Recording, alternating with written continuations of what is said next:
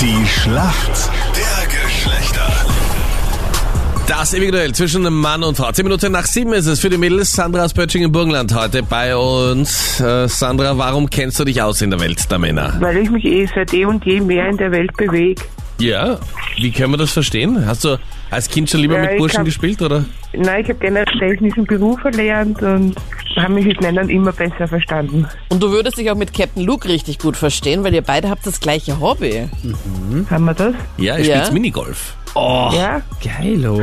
Aber Captain Luke spielt's eher am Handy und macht auch solche In-App-Käufe. Nur zur Info. Das war einmal. Nein, ich Ah, Nein, bin das- immer bereit. Nein, du hast mir öfters gesagt, dass du einen In-App-Kauf getätigt Bitte hast. lasst eure privaten Sachen Nur um dich zu äh, ärgern. außerhalb. Schönen guten Morgen, wer ist heute für uns Männer im Team? Der Stefan aus Linz.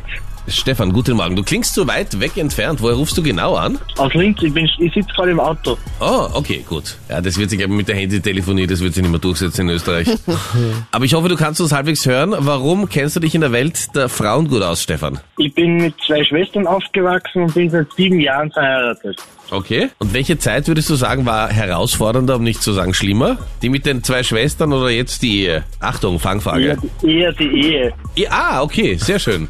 Den Mutigen gehört die Welt. Weiß deine Frau das auch oder erfährt sie es jetzt gerade im Radio? Ja, vielleicht.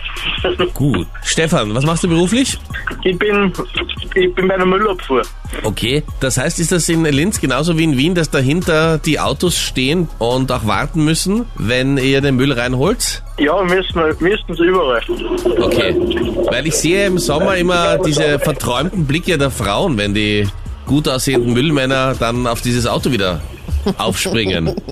Diesen verträumten Blick hast du noch nie gesehen, irgendwie als sie dich angeschaut haben, oder? Nee, in anderen Situationen. Ja, wirklich. Da hatte ich das gerade glaub nichts Oranges an, wie das in Aha. Wien so ist. Und Steht dir Orange nicht so gut, oder wie? Sagen wir so, Orange steht mir auch nicht. Aber so wie zu meinem privaten Leben, die Fragen der Schachtelgeschlechter gibt's gleich. Das ewige Duell zwischen Mann und Frau. 17 Minuten nach 7 ist es. Stefan aus Linz gegen die Sandra aus Pötsching heute. Und wir Männer liegen mit 12 zu 8 in Führung. Und Anita hat jetzt deine Frage für dich, Stefan. Wenn Mädels sagen, sie brauchen unbedingt mal wieder Fake Tan, was tragen sie dann auf? Was ist denn Fake Tan? Ähm, das ist äh, so eine Art Gesichtscreme, oder? Nein, eigentlich nicht. Also du glaubst, es ist einfach so eine Creme, die halt so pflegt. Genau. Log ich ein, ist leider falsch, Stefan. Und zwar Fake Tan ist so eine Art Selbstbräuner, damit du halt einfach gebräunt aussiehst, wie von der Sonne geküsst. Oder zum Beispiel, ich weiß nicht, wie es bei euch ist, aber wenn du zum Beispiel jetzt nicht deine orange Uniform tragen würdest und halt weniger tragen würdest und da halt viel arbeiten würdest, würdest du ja auch schmutzig werden, dann wird man ja auch so braun. Circa so. Aber das hat nur ein gleichmäßig. Ah, okay. Sandra, alles ist für dich vorbereitet. Ich baue jetzt auf dich. Wir Ja. ja. brauchen wirklich dringend mal zur Abwechslung einen Punkt.